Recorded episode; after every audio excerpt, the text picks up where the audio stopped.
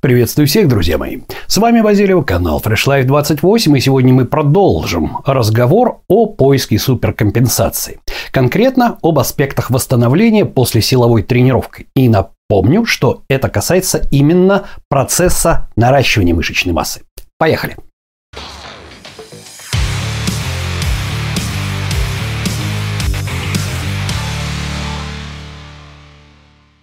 Итак, друзья мои, в прошлом ролике, который был достаточно давно, к сожалению, пока праздники, пока мои командировки, не имел возможности записать вторую серию, вот записываю ее, мы говорили о суперкомпенсации. О том, что для того, чтобы мышцы росли, необходимо отлавливать тот физиологический момент, когда организм в качестве компенсаторной э, реакции на предельную нагрузку, на достаточно высокую нагрузку, запасает ресурсов чуть больше, чем было раньше.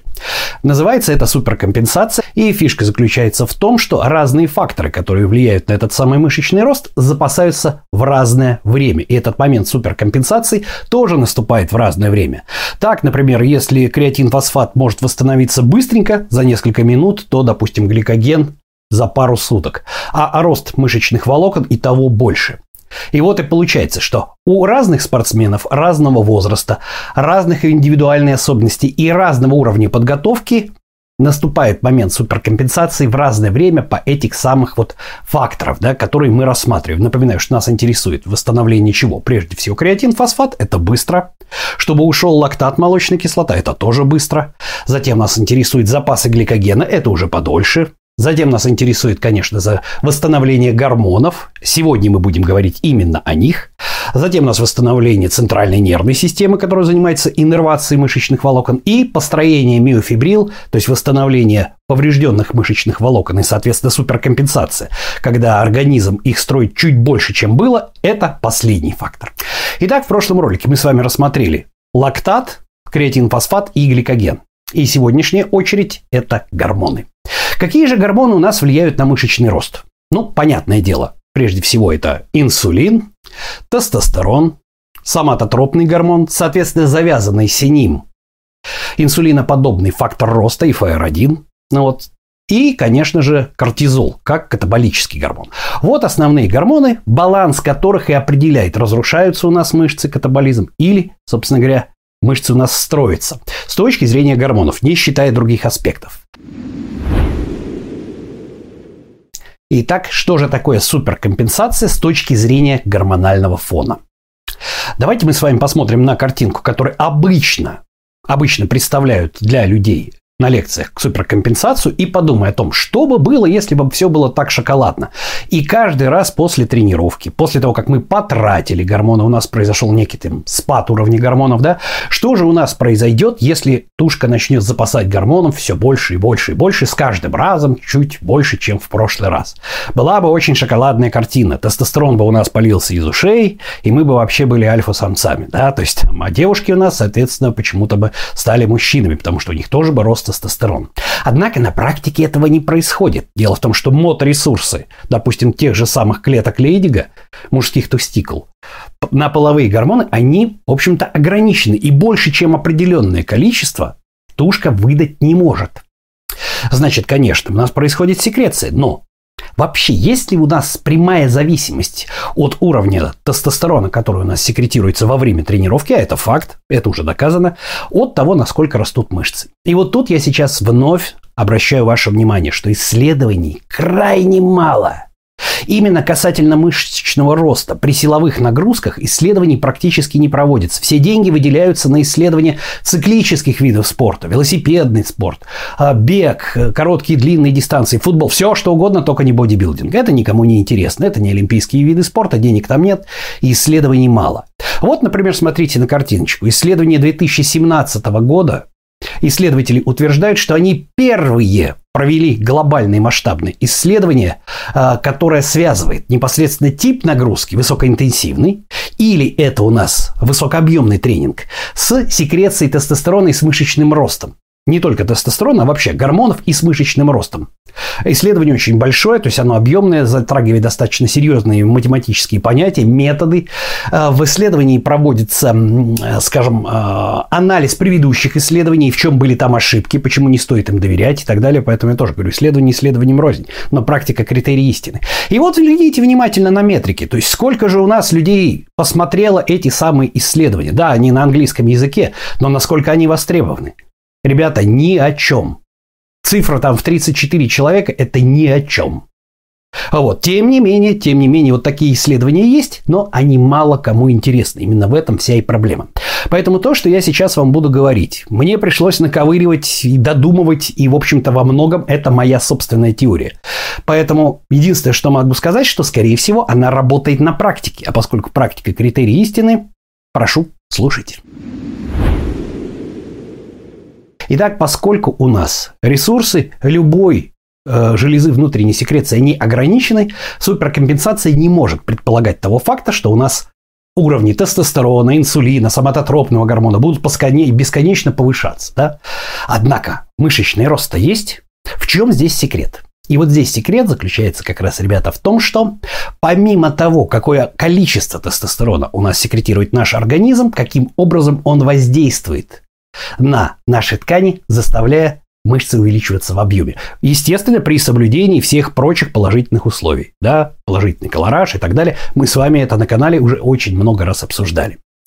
Так вот, секрет заключается, скорее всего, по косвенным исследованиям, которые я прочитал, то есть их очень мало, их надо по крупицам собирать, еще раз говорю, поэтому не будем выдаваться в подробности. Дело заключается в, во-первых, в повышении чувствительности рецепторов – на какое-то определенное время к этому самому тестостерону, а, соответственно, к этому же самому соматотропному гормону и так далее. Вот. И пролонгированном действии а, в высвобождении тестостерона. Как вы знаете, что сам гормон тестостерон, он у нас в организме находится, мы об этом говорили на канале, а в двух состояниях, связанном и не связанном. Притом связан может быть глобулином, связывающим половые гормоны, и альбумином, да? То есть ГСПГ вот тот самый. И на самом деле связана у нас большая часть вот этого самого гормона. А все остальное у нас путешествует как раз в свободном состоянии, которое и воздействует на наши ткани. В определенный момент из альбумина у нас тестостерон высвобождается и делает свою работу. И даже если у нас во время тренировки происходит небольшое увеличение, небольшое увеличение самого концентрации самого, допустим, тестостерона, раз мы говорим о нем как об основном гормоне, то же самое касается примерно остальных, то это не значит, что свободный тестостерон, который высвобождается, не может быть пролонгирован. Да? То есть, что я имею в виду? Исследования показывают, что мы начали тренироваться, мы выполняем, допустим, высокоинтенсивный тренинг, уровни тестостерона у нас повысились, но уже буквально через 30 минут после тренировки они ушли до нормального уровня. Как же так получается, что мышцы растут? Ведь синтез белка он длится гораздо дольше, чем 30 минут. Гораздо дольше, чем 1-2 дня даже. Дело в том, что, скорее всего, происходят две вещи. Первое. Нарушается, нарушается обычный баланс в сторону анаболической фазы, да, а с высвобождением вот этого самого свободного тестостерона и увеличивается чувствительность рецепторов. Что это значит? Как вы уже знаете, гормон для того, чтобы он прореагировал с нашей тканью, он должен вступить в контакт с рецептором чувствительным к нему. Да? То есть гормон подходит к рецептору как ключ к замочной скважине. Так вот, прореагирует рецептор или не прореагирует с гормоном, с тем или иным, с инсулином, с тестостероном, с кортизолом, с соматотропным гормоном, да, э, прореагирует рецептор или не прореагирует, зависит от того, насколько рецептор чувствителен, восприимчив к этому.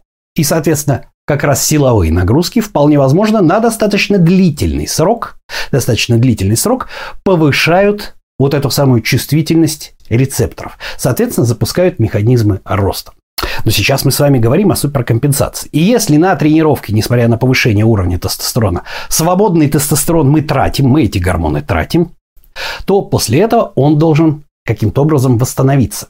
И где же здесь вот эта самая суперкомпенсация? А вот тут, друзья мои, суперкомпенсация наступает на самом деле достаточно быстро. Конечно же, факторов безумное количество. Какой тип тренинга? Насколько молод спортсмен, потому что чем спортсмен моложе, тем быстрее у него восстанавливается. Насколько у него, в принципе, генетические данные к восстановлению, да, насколько его клетки Лейдига в его тестикулах, в мужских яичках, например, ну вот, насколько они вообще способны секретировать тестостерон. У женщин, у девушек, да, то есть там тоже вопрос такой, что у них уровни тестостерона во время тренировки не повышаются. Однако мышечный рост у девчонок тоже есть. Это еще раз доказывает ту самую теорию о том, что на самом деле, на самом деле ситуация складывается следующим образом. Не столько сам рост тестостерона, который очень небольшой и на очень небольшой промежуток времени влияет на а, последующий мышечный рост, сколько пролонгированное высвобождение тестостерона до свободного состояния и увеличение чувствительности рецепторов к тестостерону. Потому что у девчонок с этим как раз примерно то же самое, что у мужчин. А вот тестостерон у них как бы яичек нету, но вот у них секретироваться тестостерона в таких количествах, как у мужчин, неоткуда, по сути дела. Итак, несмотря на то, что ответ на то, как поймать суперкомпенсацию по гормонам, достаточно простой, если вы будете соблюдать э, временные рамки для того, чтобы восстановиться, то вы автоматически соблюдете временные рамки для восстановления гормонов. И отлавливать надо не э, изученную секрецию, допустим, тестостерона, который через 30 минут уже приведет к норме, да, а отлавливать надо как раз пролонгированное высвобождение и повышенную чувствительность рецепторов, исследований по которым практически кот наплакал. Но Исходя из практики, которая критерий истины, если мы соблюдаем вот эти все условия по восстановлению, по отдыху, если мы правильно питаемся с достаточным количеством жиров, допустим, холестерина, чтобы было из чего клепать тестостерон, вовремя спим для того, чтобы был соматотропный гормон, если ваш возраст там до 30 лет, до 28, да, то все получается автоматически. Так вот, если ответ такой простой, что интересного мы можем из этого подцепить, из этой всей теории? Давайте-ка я вам расскажу пару секретов. Итак, чтобы ролик не был особенно короткий, сейчас я вам расскажу, как отличить непосредственно вот обычное переутомление, которое грозит перейти в перетрен, не до восстановления от обычной лени. Потому что меня очень часто спрашивают, вот мне все ломает, у меня, наверное, перетрен или так далее. Я вам скажу так. Систематическое падение силовых показателей. Потому что если вам просто лень, вы пришли на тренировку, тренер на вас наорал, и вдруг вы понимаете, что ну лень, лень, но веса-то вы поднимаете, значит вам было, по сути дела, просто лень.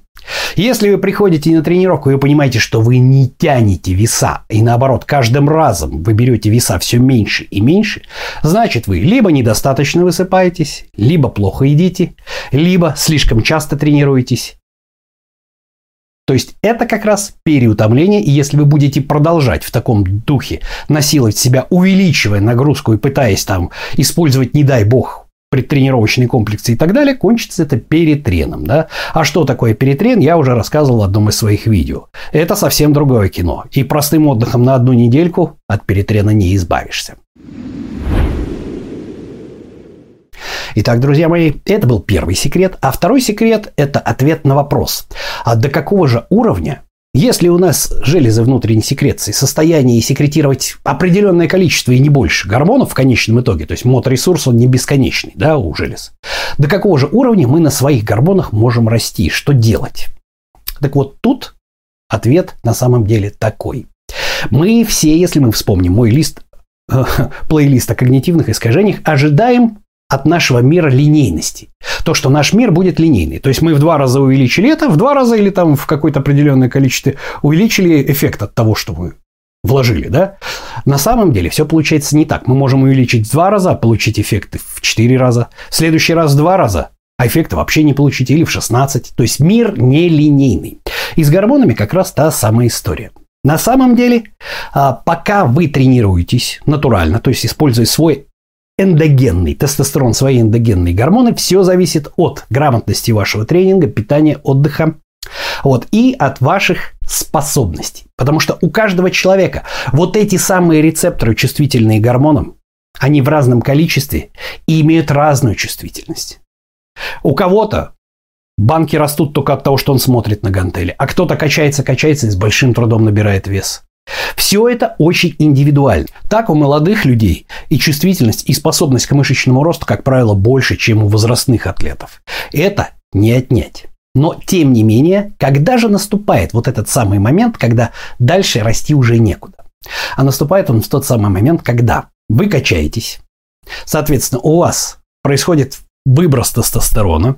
Как мы уже понимаем, что он не накапливается, да, как обычный вот по, по этой вот кривой, да, вверх, он не накапливается, как гликоген, он не, напа- не накапливается, как мышечный рост, то есть в объемах. Но у нас увеличивается чувствительность мышечной ткани к нашим гормонам, и у нас увеличивается пролонгированное время вот этого высвобождения, то есть уровни свободного тестостерона. То есть он становится более доступным. Но с увеличением мышечной массы увеличивается и число рецепторов. И наступает такой момент, когда того, допустим, тестостерона, который есть в вашем организме, на то количество рецепторов, которое у вас наросло вместе с вашими мышцами, уже не хватает. И вот с этого момента, что бы вы ни делали, происходит следующая вещь. То есть вы знаете, что кортизол, он запросто может конкурировать э, с, за рецептор с тестостероном, но кортизол приводит как раз к разрушению мышечной ткани. И когда рецепторов много, и тестостерона уже не хватает для того, чтобы модерировать текущую мышечную массу, сколько бы вы ни наращивали, у вас прирост мышечной массы компенсируется ее разрушением. Это и называется вот этот самый баланс, до которого обычно идти года 2-3, при котором у вас анаболизм и катаболизм уравновешивают друг друга. И в дальнейшем для того, чтобы расти, вам необходимо уже потихонечку увеличивать количество тестостерона извне, да, но это уже совсем другая история, которая на канале Fresh Life 28 не рассматривается. До этого вы должны дорасти сами, и говорю, что такой вот предел обычно наступает года через 2-3, не раньше. Ну, разумеется, у молодых он может быть даже и позже, у возрастных атлетов чуть больше, чуть раньше, да. Это в том случае, если вам не хватает вашей мышечной массы, вы хотите еще. При условии, опять-таки, что вы абсолютно грамотно попробовали все способы тренинга, вы использовали все ресурсы вашего организма, вы правильно тренируетесь, правильно питаетесь, то есть вы научились качаться, вы научились есть, и пора уже учиться, что называется, переходить на темную сторону. Но к нам это как раз не относится, это темы для других каналов. Итак, давайте вкратце повторим. Компенсацию по гормонам поймать достаточно просто, поскольку железы внутренней секреции у нас имеют ограниченный моторесурс, накопления не происходит. То есть наш организм не секретирует в момент суперкомпенсации тестостерона, инсулина, а, соматотропного гормона чуть больше, чем обычный уровень. То есть у нас опускается уровень, потом на тренировке он поднимается, но спустя какое-то определенное время он возвращается к исходному уровню. Суперкомпенсация в данном случае автоматически получается, если мы следим за всеми другими показателями. Мышечный рост же при этом, он в большей степени обусловлен тем, что у нас увеличивается чувствительность рецепторов к этим гормонам. Но исследований об этом практически мало, как о сроках, да. И у нас увеличивается, скорее всего, доступность тестостерона и доступность гормонов э, из связанного состояния. С одной стороны, ролик очень простой. С другой стороны, вот это понимание, оно дает нам ответ на вопрос. То есть, во-первых, как отличить у нас э, переутомление от обычной лени? Потому что если мы переутомлены, недовосстановились, если у нас недостаточное количество гормонов, недостаточная чувствительность рецепторов к этим гормонам, значит концентрация кальция у нас в клетке падает, у нас падают силовые показатели. От тренировки к тренировке падение силовых показателей – это сигнал к тому, что вы не ленитесь, а вы переутомились. И если вы будете продолжать, вы получите уже не переутомление, а перетрен, что гораздо хуже.